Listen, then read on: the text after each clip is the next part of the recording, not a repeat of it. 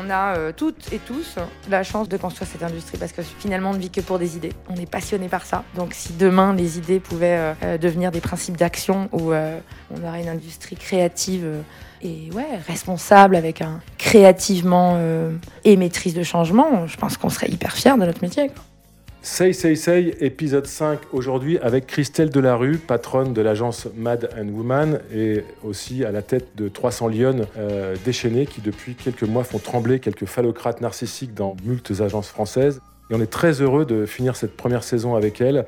Elle nous accueille aujourd'hui dans les bureaux de son agence Christelle, c'est un parcours euh, assez commun d'une créative dans la publicité. Elle est passée chez McCann, chez TBWA, puis chez Buzzman et avant un passage éclair chez Marcel pour enfin créer son agence Made and Woman il y a à peu près 7 ans, euh, dirigée vers la communication by euh, les femmes pour les femmes avec des, valeurs et effectivement un leitmotiv qui est de, donner aux, femmes leur juste mesure, leur juste place et autour d'un juste discours dans cet univers tant phallocrate de la publicité française et internationale.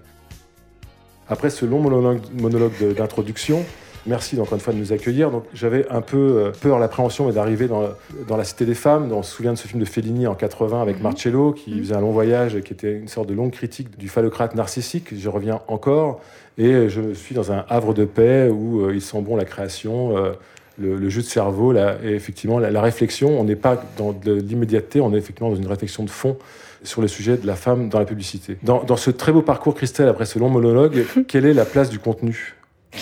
Voilà, le contenu est essentiel. Le contenu est une preuve. Euh, merci euh, de me donner euh, la parole dans votre podcast. Je crois que je suis la cinquième personne et la première femme. Donc, merci et bienvenue chez Madeleine Woman. je dirais que le contenu est efficient et essentiel si la portée du discours est, est elle, euh, potentialisé par des discours progressistes.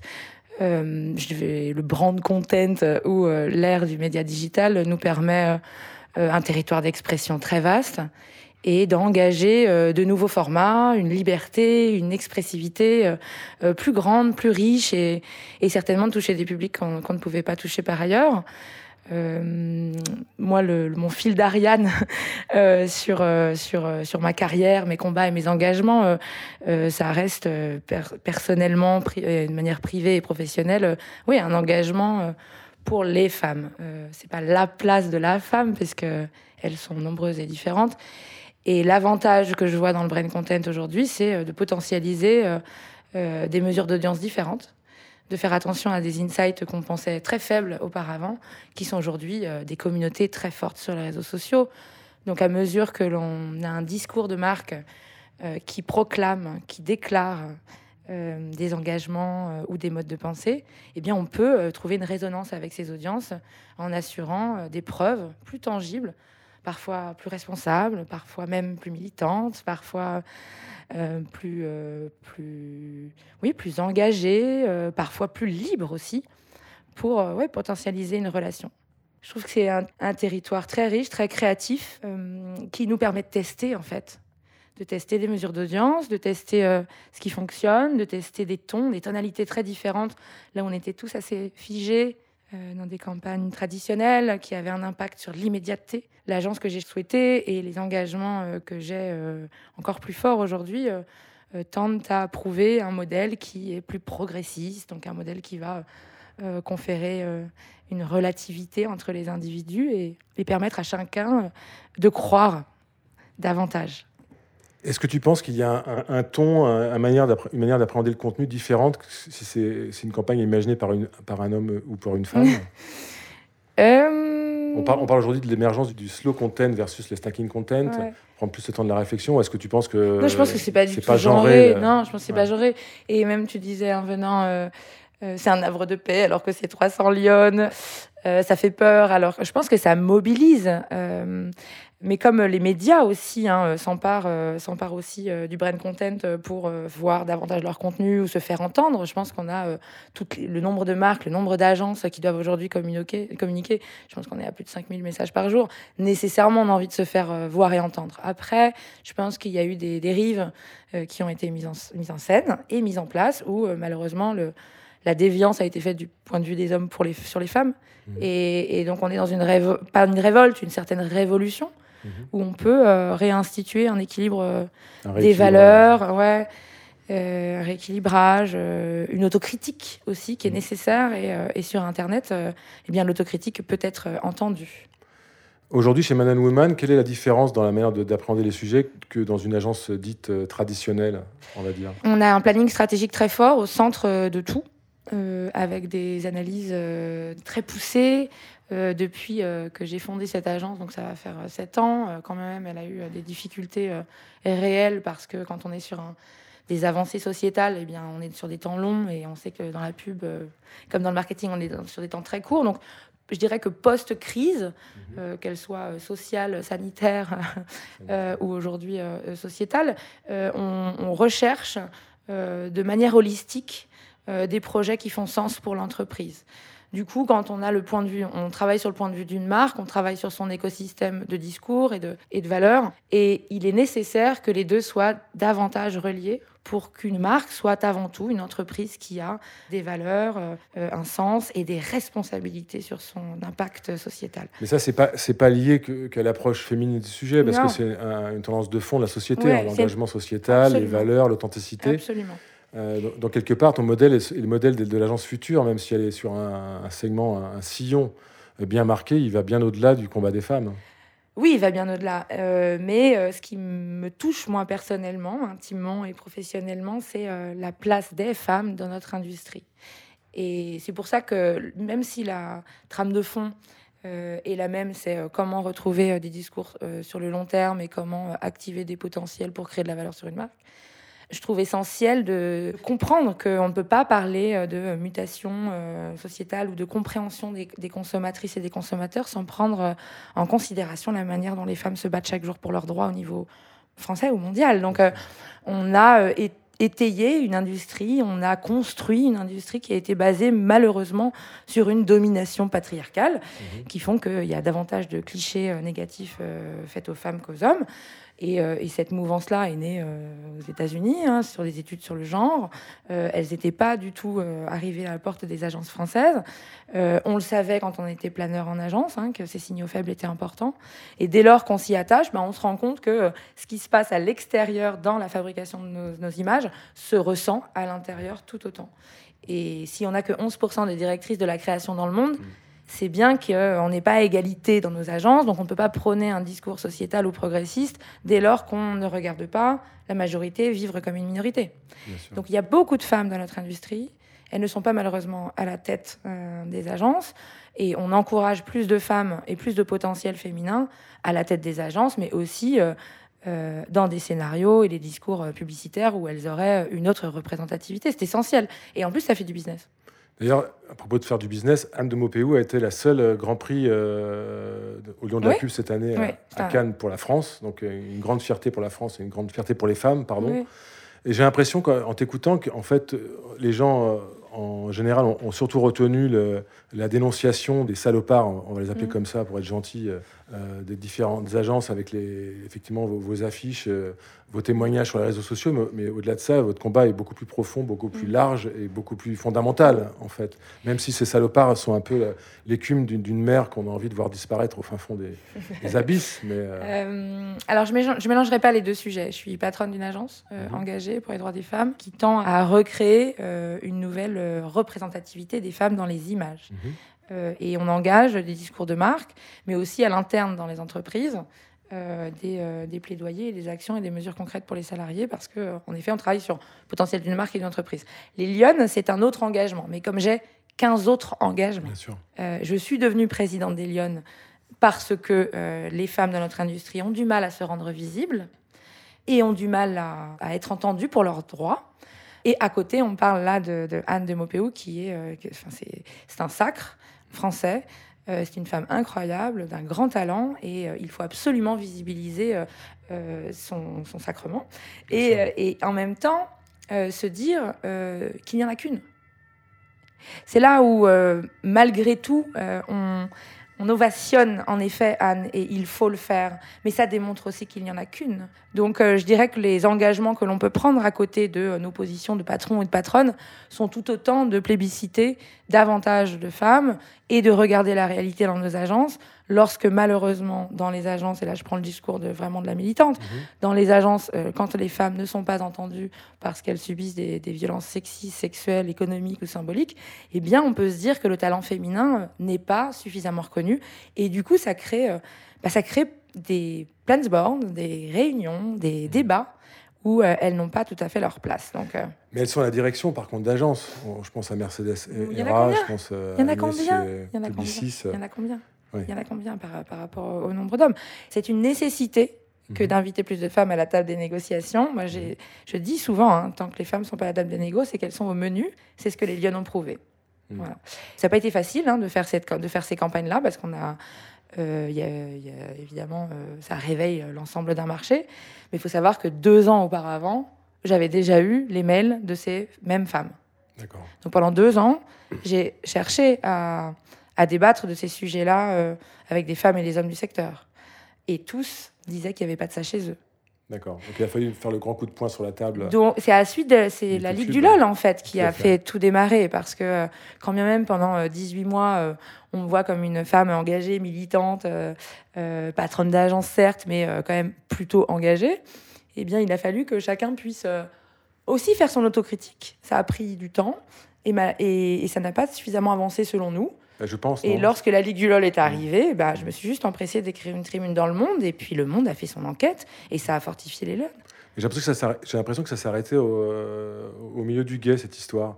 Il y a eu, il y a eu beaucoup d'effets d'annonce. J'ai l'impression qu'il n'y a pas eu grand-chose derrière, à moins que je me trompe, à moins qu'on on voit que la partie émergée de l'iceberg. Oui, vous repartez dans le snack. Oui, ouais. tout à fait. C'est le ça c'est bah ouais, On a envie que ça tombe, on a envie que ça soit, on a envie que ça soit énervé. Ben, c'est un sujet de transformation globale. L'idée, c'est pas d'incriminer des hommes euh, sans avoir ni de preuves, euh, ni de ni d'analyse euh, pertinente sur ce qu'ils ont coûté, fait coûter au métier. il y a des avocats et des avocates qui travaillent sur ces plaintes et sur ces causes. Il y a des enquêtes qui sont montées. nous sommes passionnés par notre métier. Mm. Toutes les lionnes sont passionnées par la publicité. Quand on s'attache à défendre et à protéger les femmes, on s'attache tout autant à faire la promotion d'elles-mêmes. C'est un, cercle vertueux euh, on ne peut pas euh, scander ou déclarer qu'on respecte les femmes dans nos campagnes si on ne prend pas en, équilibre euh, la vie qu'on leur fait subir dans les agences. Et ça va de pair. Donc, d'abord, pour répondre, bravo à Anne de Mauvou, mhm. parce que j'engage davantage de femmes à se rendre visibles, davantage de femmes à, mhm. répondre positivement aussi à vos podcasts, parce qu'il faut des femmes qui prennent la parole sur tous ces sujets. Euh, on ne peut pas être en grande cause nationale pour mhm. l'égalité et, ne pas s'attacher à le faire. Surtout que le pied de nez avec Anne Mopéou, qui a été euh, célébrée à Cannes, c'est l'agence dans laquelle elle, a gagné ce prix. Mais bon, je referme la parenthèse. oui, ben c'est ça. Ben c'est ça, on touche, on touche au fond du sujet on touche au fond du sujet. Euh, ça n'empêche pas d'être euh, d'être très bon et créatif et très bon dans son métier, d'être euh, un ou une possible potentielle prédatrice. Y a-t-il des parallèles ou, des comment dire, un travail en commun avec le monde du cinéma? Je pense au mouvement 50-50. quelque part, c'est un peu le c'est un peu le même sujet. Il y a, peu de réalisatrices. dans les grands festivals, mises en avant, mmh, mmh, mmh. même s'ils y travaillent. D'ailleurs, Cannes est une, aussi, le Cannes du film était, est une bonne tribune pour, mm. pour, pour, ce sujet. On sent que ça avance aussi de ce côté-là. Mais est-ce qu'il n'y a pas des actions en commun à mener? Si, on est déjà reliés. Ce qui est intéressant, c'est hum, de regarder que ça vient de la même industrie. C'est l'industrie audiovisuelle, c'est l'industrie des images, euh, c'est l'industrie de la fabrication d'une industrie de rêve, où la femme a été plutôt reléguée à des, à des, des scénarios ou des, euh, des, rôles, même dans les films, qui étaient plutôt de l'ordre de la séduction. La même chose dans la publicité. Donc il y a des parallèles à faire sur euh, l'affaire Weinstein et ce qui se passe c'est pandémique, c'est systémique, euh, MeToo. Donc il faut que chacune des industries euh, euh, en passe par là, malheureusement, pour se réveiller et reconstruire. Reconstruire un monde plus responsable, plus sain, où les femmes ont la possibilité d'être à égalité. Collectif 50-50, elles sont formidables. Et pareil, elles dénoncent les situations graveleuses, tout autant qu'elles reconstruisent une portée symbolique et une technicité, une expertise des femmes dans les fiches techniques des films. Et il y a beaucoup d'hommes qui s'engagent auprès du collectif 50-50. On a des hommes qui s'engagent auprès des Lyonnes. Et il appartient à tout un chacun, justement, bah, de travailler son déconditionnement. Bien sûr. Pour revenir au sujet du brand content, euh, aujourd'hui, est-ce qu'il y a pour toi des, marques euh, exemplaires dans la manière d'apprendre le discours, dans la manière de développer les campagnes, de les créer, de les imaginer? Je pense aujourd'hui euh, à Nike a sorti ce matin un film pour célébrer la victoire de l'équipe américaine à la Coupe du Monde du football, le film I Believe. Mm. une, minute trente, noir et blanc, émotion, message fort, magnifique. Copernic, pareil. Copernic, pareil. Copernic, pareil. Est-ce qu'il y a pour toi des, marques comme ça qu'on peut mettre Toute marque toute marque euh, a, un vrai potentiel à jouer, euh, créatif, euh, humble, respectueux. Voilà, c'est des tentatives d'espace créatif incroyables, le brain content, vraiment. on, est, on est moins stressé par une prise de parole mhm. classique, on, est, on sent bien que, que les, les auditeurs, les internautes cherchent des discours plus responsables. Et donc, on, je trouve qu'on on peut sous-tendre un engagement, pas politique ou militant, mais on peut sous-tendre un engagement de responsabilité. Et, euh, en effet, euh, Meghan euh, est incroyable et euh, féliciter sa bravoure à dire fuck à la Maison Blanche parce que les positions de, son président ne sont pas respectueuses, c'est un engagement qu'elle fait elle faut faire attention à ce que ce soit pas de la récupération, mais Nike l'a prouvé avec Copernic à chaque fois, et même avec Serena Williams à chaque fois, il s'engage auprès d'athlètes qui prennent des positions. Je trouve que peut-être que ce qu'on peut se dire sur le brand content, c'est qu'on est parti, on est passé du user generated content à euh, un citizen euh, generated content qui pourrait être euh, porteur de, de progrès pour les marques. Elles ont tout à gagner à trouver ces porte-voix-là parce que c'est passer d'une logique de ouais, de, de consommateurs, comme on en parlait, à, citoyens euh, mobilisés. Donc, euh, on pourrait passer du pouvoir d'achat à un acte d'achat euh, sincère hein, de la part des, internautes consommateurs. Si tu devais retenir une campagne de brain content de tous les temps qui t'a le plus marqué, ce serait laquelle? Ah, Il y en a beaucoup. J'ai beaucoup aimé celle de Care je ne sais pas si c'est celle de tous les temps, parce que euh, vraiment, euh, on, citait Copernic, on peut citer euh, d'autres grandes marques, évidemment, quand on est passionné, on regarde les spots. comme j'aime beaucoup aussi Intermarché de romance, sur un temps long, un temps calme, un temps vrai. J'ai beaucoup aimé l'ONG Care, qui a travaillé, je crois, avec BDDO, BBDO Paris. Mhm. ils avaient invité plus de 70 influenceurs et des personnalités à faire don de leur story pour relayer euh, celle des femmes qui luttent encore contre l'extrême pauvreté dans le monde. Et j'avais trouvé ça fantastique, euh, euh, simple, efficace et, très puissant. C'était une campagne très simple, inédite sur Insta, qui a permis de faire découvrir la vie quotidienne de Minata en Côte d'Ivoire, de Maria, agricultrice en Équateur, de Nadia, éducatrice au Maroc. Je trouve que c'est visibiliser des femmes par le pouvoir de l'influence. Il y a eu d'ailleurs récemment la campagne Link, Linked Out de TBWA pour euh, mettre en avant sur LinkedIn. Oui, oui, oui. C'est une très belle campagne. C'est ça. Euh, euh, comprendre l'usage d'une plateforme et révéler des potentiels sur un, un sujet responsable. Moi, j'ai une marotte, c'est l'entertainment. L'entertainment au service des marques. Donc le cinéma, la musique, la mode, la littérature, j'en passe à des meilleurs. Est-ce que tu as dans cet univers-là quelque chose de référentiel qui puisse t'inspirer dans ton travail de publicitaire? Il y a une tendance à euh, la marque culturelle. Et ça, c'est assez intéressant parce qu'on se replonge, je trouve, dans les histoires euh, des marques, dans euh, les ADN, les origines, pour éviter de se perdre, tout simplement. Je pense qu'on a tous besoin d'un fil d'Ariane. Et il est essentiel de voir euh, qu'à mesure qu'il y a eu des directeurs et des directrices marketing et des agences qui sont passées par là, parfois on s'est totalement perdu. Donc, euh, ouais, retourner euh, dans l'histoire, retourner dans. Mais même pour la place des femmes qui ont contribué. par exemple, à Heineken, je ne comprends pas pourquoi ils vont pas travailler sur un discours beaucoup plus engagé pour les femmes, parce que c'est les femmes qui ont découvert la bière. Ah bon? Ouais. Les origines de nos industries, les origines des entreprises racontent des histoires qui peuvent être euh, passionnantes sur le long terme. Mhm. Et c'est engageant de, de, regarder d'où on vient pour comprendre où on va. Quoi. Et dans l'entertainment, est-ce qu'il y a une figure féminine qui t'a le plus marqué? Une chanteuse, euh, je sais pas, Janis Joplin Ah, j'adore. Euh. Alors, c'est marrant parce que. ah oui, chanteuse. J'en ai beaucoup. Hein. Janis Joplin, oui. Euh, mais bah, Calas aussi, mhm. euh, Piaf aussi. Ah, Calas qui était pareil, qui était en pleine qui était une disruptive à son époque. Ouais. Je, je, dirais que la, la patte culturelle des marques euh, est en mouvance, là où son impertinence est dans son origine, parce que et c'est un, à chaque fois on cherche des mouvements pour se rendre désirable, et c'est l'équilibre des temps qui, euh, qui crée une, empreinte sociétale. Et dans la culture, dans la couture, dans la mode, il y a quand même des réminiscences de cercles et de cycles qui sont intéressantes à voir. Donc, euh, les empreintes culturelles des marques peuvent, on peut passer d'une marque qui travaille euh, pour une chimiste à une, une, marque qui peut travailler avec une chimiste, une chanteuse et, des écrivaines. moi, j'aime beaucoup aussi en ce moment le, travail d'Aya Nakamura. Je trouve que ça sort de nulle part, que c'est fondamental, c'est brut, euh, c'est euh, et, c'est intéressant. C'est intéressant même là. Euh, certains disent qu'elle est vulgaire. Moi, j'aime assez aussi regarder en quoi cette vulgarité nous. Elle est authentique. Moi, j'ai la chance de connaître son batteur pour avoir des anecdotes du off.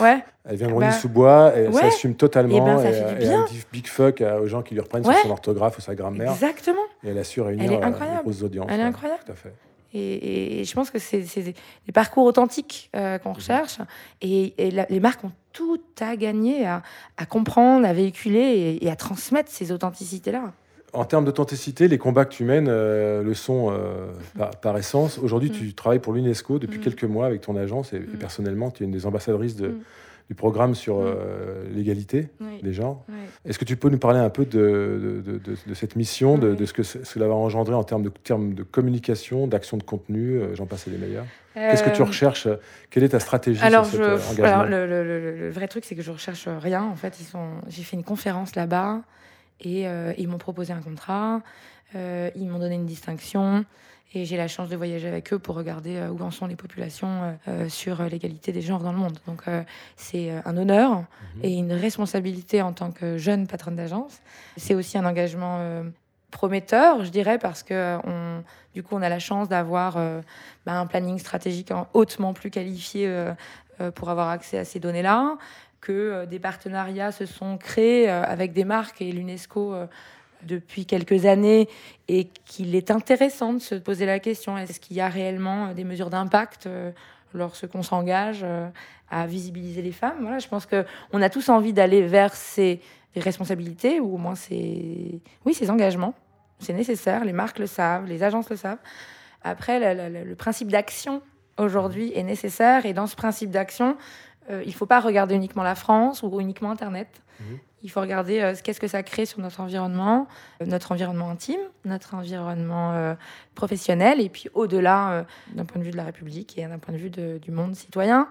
Donc j'ai la chance de concourir à, à, des voyages intergouvernementaux, à des plaidoyers, euh, et, tout autant à potentialiser des entreprises qui ont envie d'agir au-delà de, proclamer. Mais des entreprises qui, agissent, par exemple, je pense à L'Oréal, je ne sais pas s'ils sont engagés sur cette mission-là, mais est-ce qu'elles doivent être clean du sol au plafond? Est-ce qu'il y a un examen de conscience à avoir avant de s'engager dans ce type de cause? Moi, je, Mais même moi, hein, je me suis engagée, euh, j'ai pas fait mon, pas, je me suis pas cleané. Mhm. on fait tous et toutes des erreurs. Après, on tend vers quoi? Je me suis réveillée avec cette responsabilité, mais nécessairement, j'avais euh, euh, déjà été euh, témoin, sujette de, de, ces inégalités. Et à un, moment donné, on sent qu'on a une, une, potentielle responsabilité et que ça peut, on peut agir. Et il y a des annonceurs qui plébiscitent cela parce que c'est pas uniquement bon pour le business, ils savent que c'est bon aussi pour leur entreprise, leurs salariés et puis leurs consommateurs et consommatrices. Donc, euh, cet engagement, il est, euh, il est pas plein et entier. Un matin, on se réveille et il faut tout changer. Mhm. Euh, C'est ni une paire de lunettes qu'on met et qu'on enlève. Ni un faux nez. Ouais. ouais c'est ouais, c'est l'envie de faire avancer plus nettement des facteurs de progrès dans nos industries, dans nos jobs et dans nos vies. Donc moi, c'est parce que je trouvais moins d'intérêt à, être, euh, à faire mon job dans des grandes agences. J'avais envie de porter une alternative qui puisse, euh, qui puisse euh, proposer oui, une autre réalité, une autre façon de fabriquer, et peut-être aussi à, à, à, ne plus être en bout de chaîne à la mhm. réception d'un brief, mais à holistiquement débattre et engager de la transformation tu es jeune, comme tu l'as dit tout à l'heure en introduction, je confirme. Dans 10 ans, tu, tu, espérais être où? Et tu espérais que notre métier soit où dans 10 ans?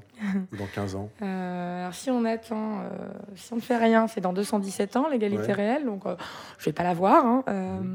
Je ne sais pas. Je, participerai d'une manière ou d'une autre à, à, ce monde pour réveiller des potentiels et, et assurer l'égalité. Une, une jeune femme qui démarrait dans ce métier aujourd'hui, quel conseil tu pourrais lui donner? Alors, je, Ou un jeune homme. Ouais, oui, oui. Ah bah oui, alors les jeunes hommes, ils ont tout à apprendre aussi à travailler avec les femmes aujourd'hui. Euh, c'est très difficile euh, d'être mentor, euh, comme il est tout autant pas simple d'être rôle modèle. Donc, par contre, il faut engager plus de femmes visibles pour qu'elles soient des potentiels rôles modèles. Mentor, à, à part s'inscrire dans sa singularité et respecter les différences, je pense qu'il est nécessaire qu'on ait confiance dans les femmes, dans, euh, qui sont une majorité, mais toujours vécues comme une minorité. Donc euh, c'est très difficile d'avoir confiance en soi quand on ne nous donne pas la main pour l'avoir. Arrêter d'être des guerrières parce que c'est crevant. Mhm. Et puis tenter une sororité d'action, c'est-à-dire que les femmes entrevoient d'être sœurs entre elles, hein, comme les hommes arrivent à être fraternels entre eux. Mhm. ça donnera peut-être de la chance aux femmes et ça, ça calmera leur épuisement d'être en combat. Parce qu'aujourd'hui, les femmes, j'ai l'impression qu'elles sont bloquées à, la marge d'en dessous, en fait. C'est ça, en fait. On parlait tout à l'heure de, Anne à Cannes. Bah, on est... Ça coince à quel niveau, en fait? En fait, le plafond de verre existe, mais ce qui est pire, c'est qu'on est collé au plancher, quoi. Donc, euh, pour que ça puisse euh, réellement se transformer, il faut euh, des femmes de talent qui forment d'autres femmes, repérer des potentiels, quand on est un homme ou une femme, repérer des potentiels féminins, accélérer leur compétitivité Mhm. Et puis euh, sécuriser euh, leurs droits, parce qu'on sait que les femmes, euh, souvent, à 30 ans, elles décident d'avoir des enfants et puis elles reviennent pas au même poste. Pendant ce temps-là, les hommes font carrière. Donc il faut regarder tout ce qui fait l'être humain dans, mhm. dans sa vie personnelle et dans sa vie professionnelle.